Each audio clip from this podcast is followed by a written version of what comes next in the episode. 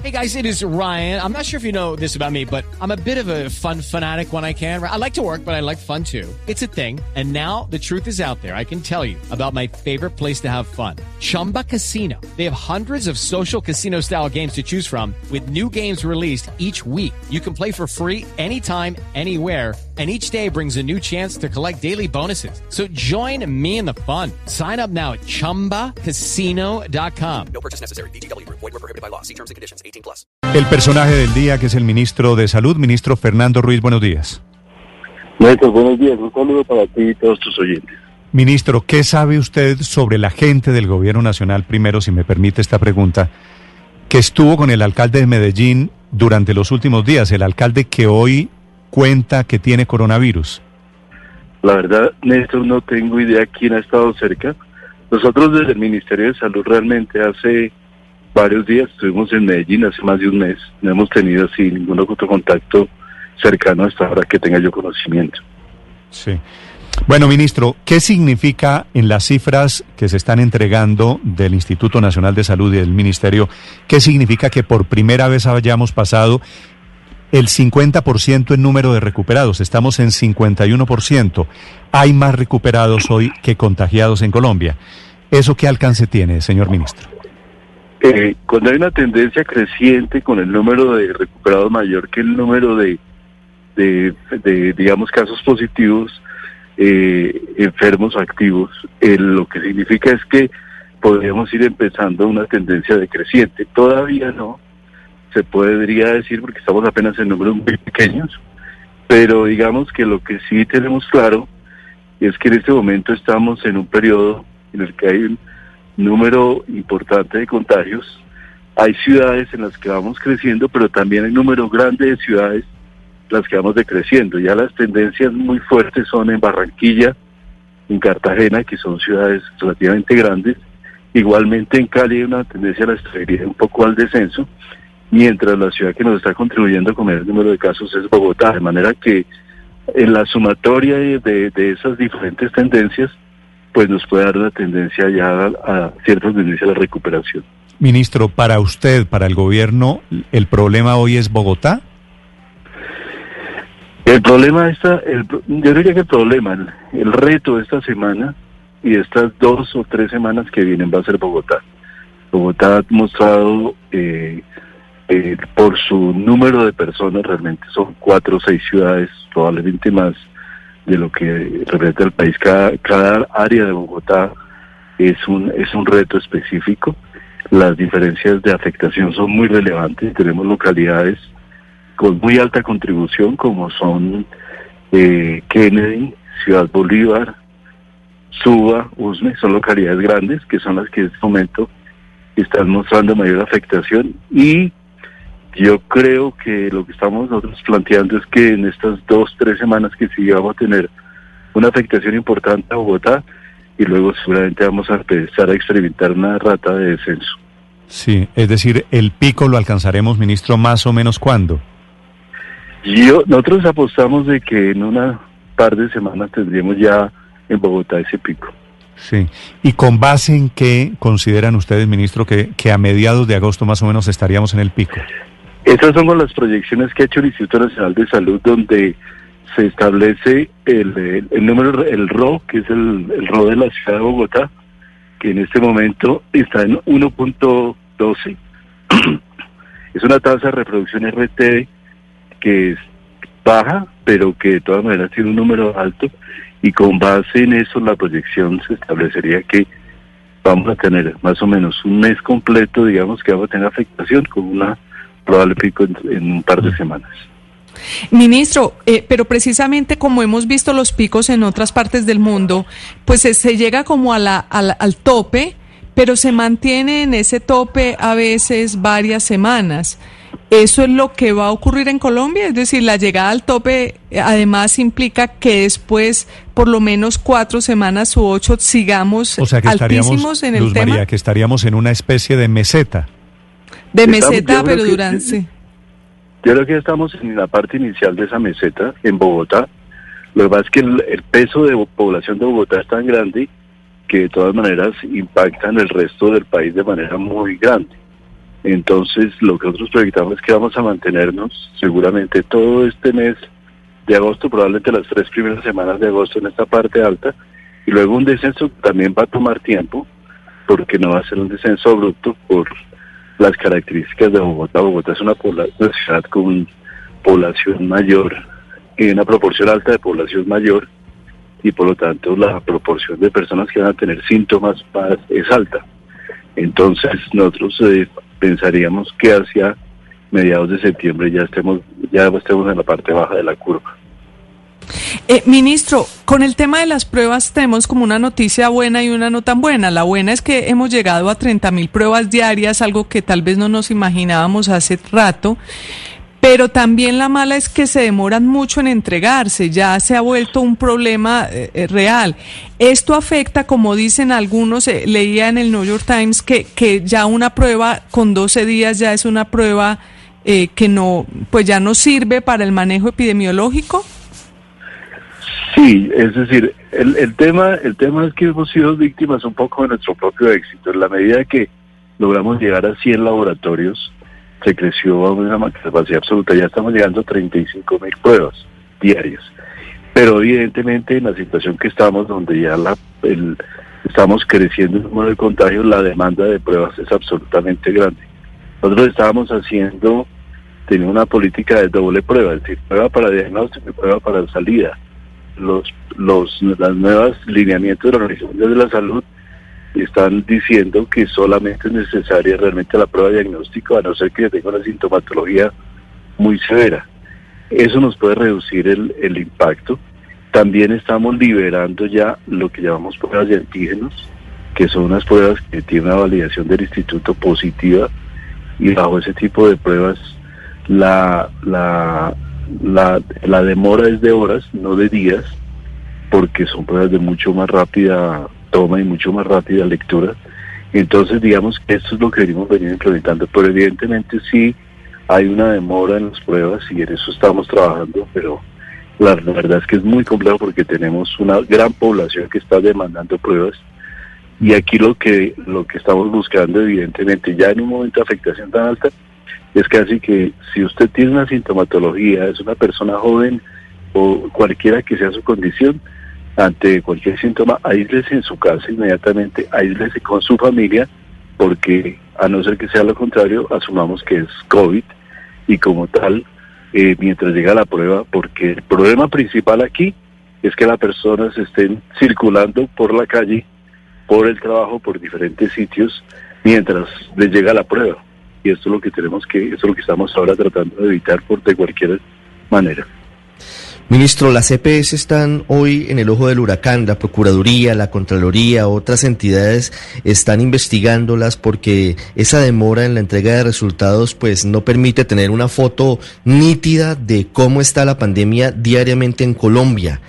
¿Qué compromiso tienen ellas? ¿Cuándo podríamos tener si no una foto exacta del día de las pruebas, pues mucho más cercana a la realidad de lo que hoy tenemos, porque tenemos tal vez un rezago de una o dos semanas. Mira, aquí uno le echa fácilmente siempre la culpa a las EPS, pero hay que tener en cuenta que todo esto es una cadena. La cadena empieza desde el momento de la toma, que se hace en la IPS, y ahí hemos evidenciado demoras en el momento en que, que la IPS toma la prueba hasta el momento que la remite.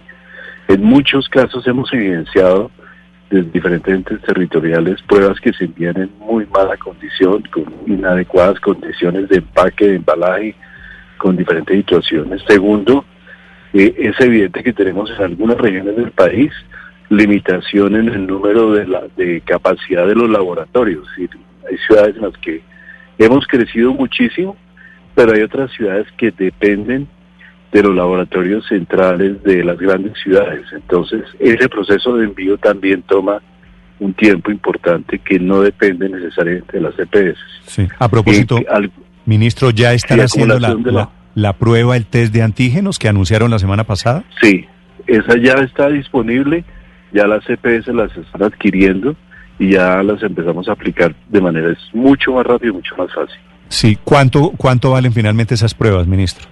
Esas pruebas pueden oscilar entre 70 y 140 mil pesos.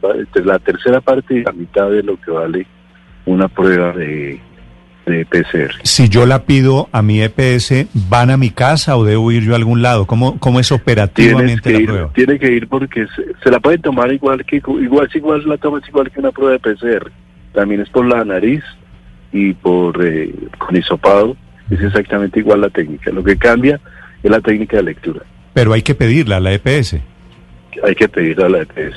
Sí, ministro, ¿y cuántas pruebas de estas, la de antígenos, esperan ustedes hacer diarias? Si hoy estamos en treinta y pico diariamente en Colombia, 32 mil, 33 mil, ¿a, Nos- a cuánto deberíamos llegar?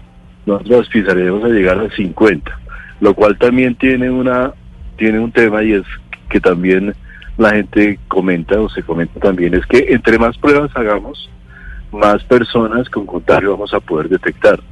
De manera que eso nos va a dar una realidad mucho mayor de lo que es la tasa de afectación. Entonces la- el, el horizonte sería llegar a unas 40 mil a 50 mil pruebas, eh, si podemos sumar las pruebas de antígenos. Sí, ministro, esto que está pasando con los diabéticos, los hipertensos, con los obesos, ¿va a disparar las pruebas de coronavirus o los casos de coronavirus en esta población? Ya de hecho hay una afectación importante de personas con eh, con, eh, con afectación, ya sean diabéticos, obesos y demás. Te voy a dar unas, unas indicaciones. Eh, 60 años o más tiene, se tienen 19 mayor veces probabilidad de riesgo de muerte. Enfermedad renal 7.6. Hipertensión 6 a 7 veces más. Diabetes 5 veces más. Enfermedad pulmonar obstructiva crónica 5 veces más. De manera que lo que sucede con esta población es que en la medida que sean afectados, pues evidentemente nos toca, eh, nos toca tomar la prueba, actuar mucho más rápidamente y tener una mayor preparación. Ya lo- el- ese, por esa razón, la medida de aislamiento en esta población es súper importante. Ministro, con todo el respeto, ¿por qué nos dimos cuenta cinco meses después de que había comenzado el coronavirus que había una población esta de hipertensos, de diabéticos, de obesos, que había que cuidar más o que había que casi encerrar? No, Néstor, eso no es, eso no es todo eh, correcto. Es decir, nosotros hemos tomado esa población y esa población se le ha hecho todos los lineamientos desde hace más de tres meses.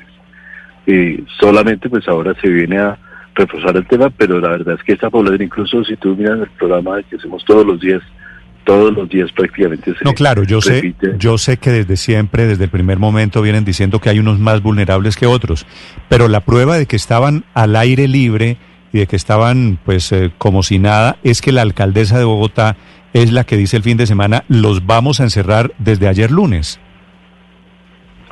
Sí, ahora eso tiene que ver también con la decisión que tiene que tomar cada alcalde en cada localidad. Es decir, nosotros hacemos la respectiva recomendación, la decisión las toma siempre la gradualidad del alcalde, pero sobre la población siempre ha existido una Sí. recomendación específica al respecto. Y esa además Sí. fue consensuada totalmente con la alcaldesa. Sí, ministro, pero el gobierno, entendiendo que la llave de la gradualidad, como lo dice el presidente Duque, está en manos de los alcaldes, le pregunto, ¿el gobierno no podría dar una instrucción a nivel nacional en ese mismo sentido? Porque lo que está viviendo Bogotá, pues lo vivió Barranquilla y ahora lo afronta Medellín. ¿No hay capacidad o posibilidad de que vía decreto el gobierno de alguna forma le dé mayor rango a estas restricciones?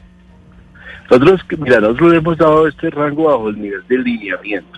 Y lineamiento tiene que ver con, la- con el hecho de que las personas no estén descompensadas en su, en su afectación. Y tú sabes que tenemos a las personas de más de 70 años confinadas ya desde hace un periodo largo.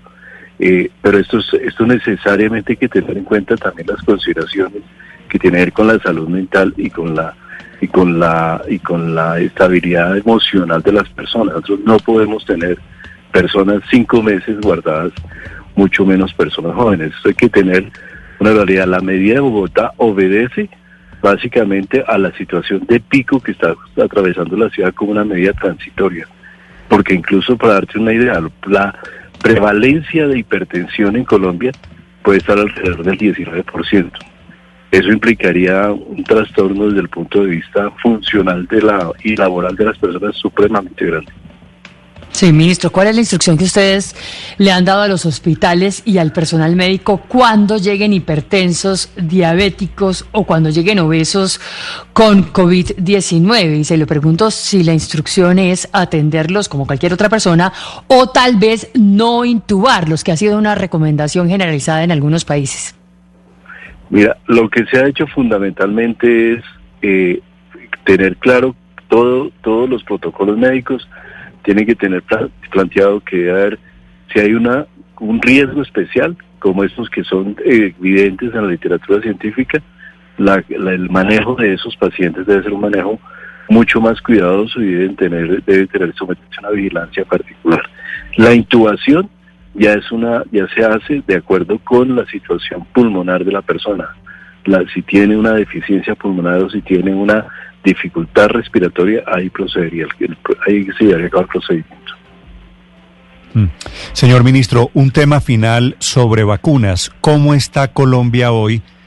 Eh, a punto de que, confiando en Dios, vamos a tener una vacuna pronto. Pues no sé si alcanzamos este año o el año entrante. En el momento, y cada día hay algunas noticias de laboratorios en Europa o en Estados Unidos, ciertamente alentadoras.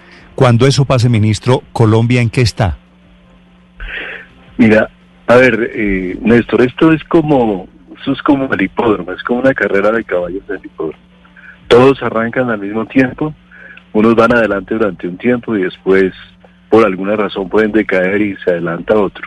Realmente en este momento casi todas las vacunas están, las que van adelante están en diferentes fases, básicamente lo que se llama la fase 2 a la fase 3.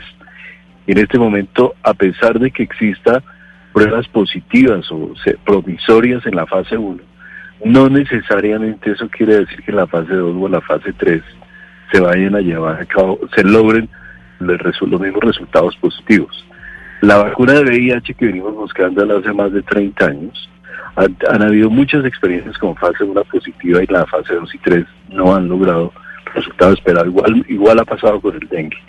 De manera que aquí lo que están haciendo todos los parte países del mundo es plegarse a mecanismos globales en los cuales los países se unen para tratar de integrarse y hacer compras centralizadas de vacunas frente a las cuales de las diferentes opciones. Entonces hay un mecanismo internacional que se está construyendo en este momento que se llama el mecanismo COVAX, donde hasta ahora van inscritos más de 80 países en los cuales está Colombia, bajo los cuales eh, este mecanismo la, está apostando aparentemente a 15 vacunas y dentro de esas 15, una vez se logra el desarrollo, se tendría un mecanismo equitativo para la distribución.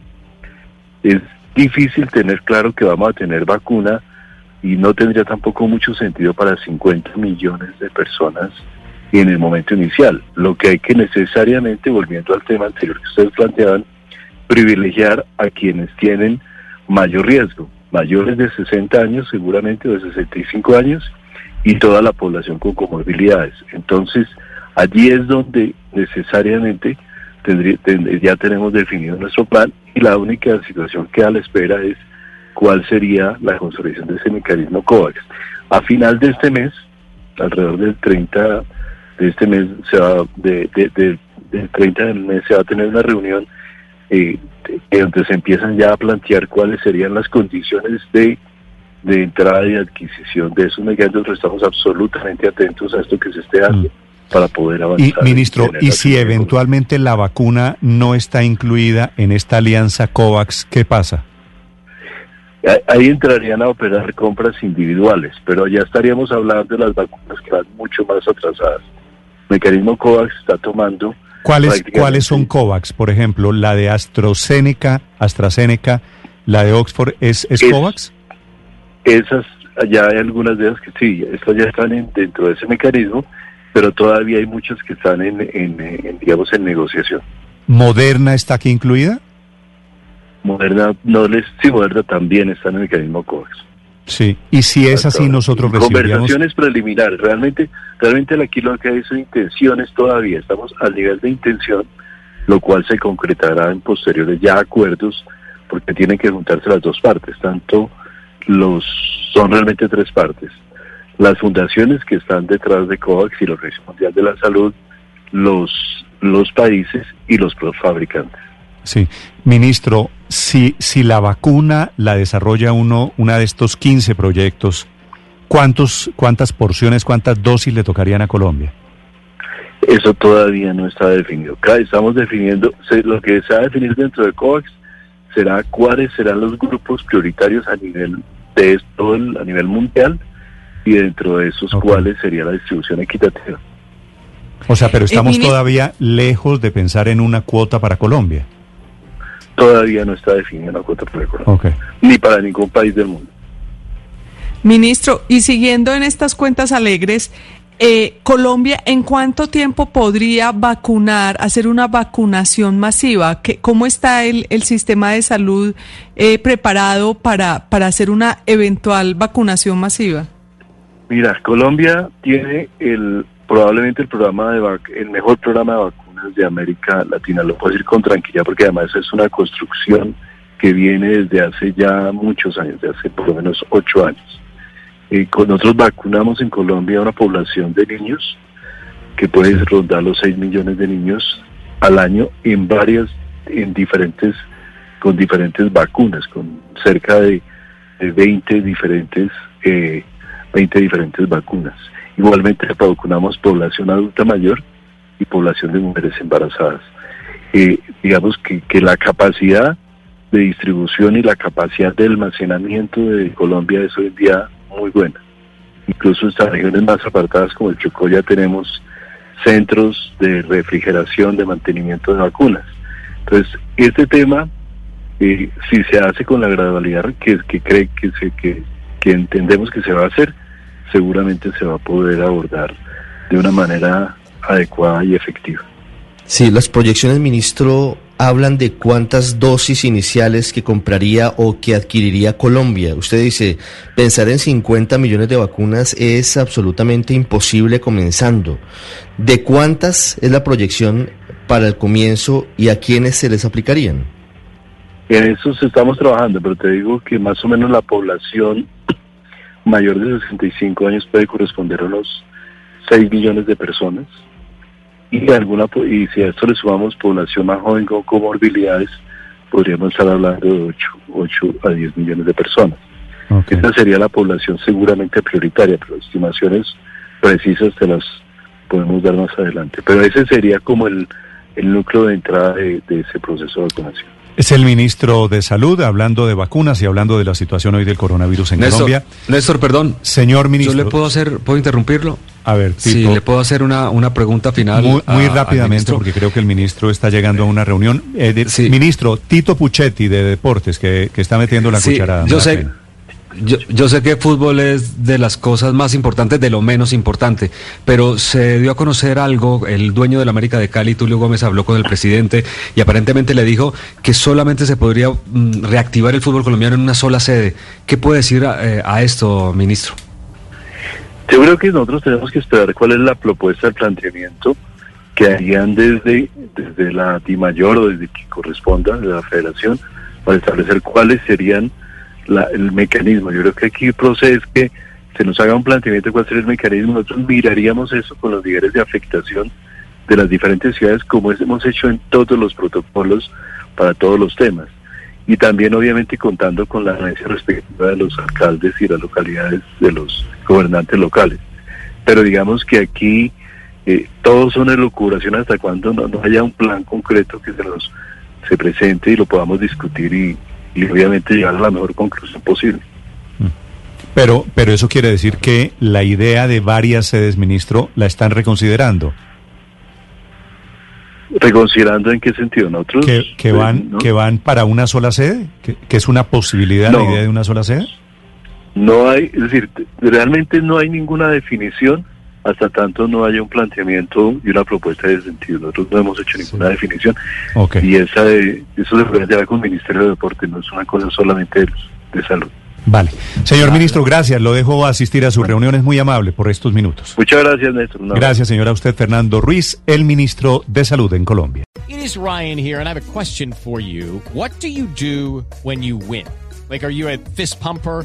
a woohooer, a hand clapper, a high fiver. I kind of like the high five, but if you want to hone in on those winning moves, check out Chumba Casino. At ChumbaCasino.com, choose from hundreds of social casino style games for your chance to redeem serious cash prizes. There are new game releases weekly, plus free daily bonuses. So don't wait. Start having the most fun ever at ChumbaCasino.com. No purchase necessary. Group. Void were prohibited by law. See terms and conditions. 18 plus.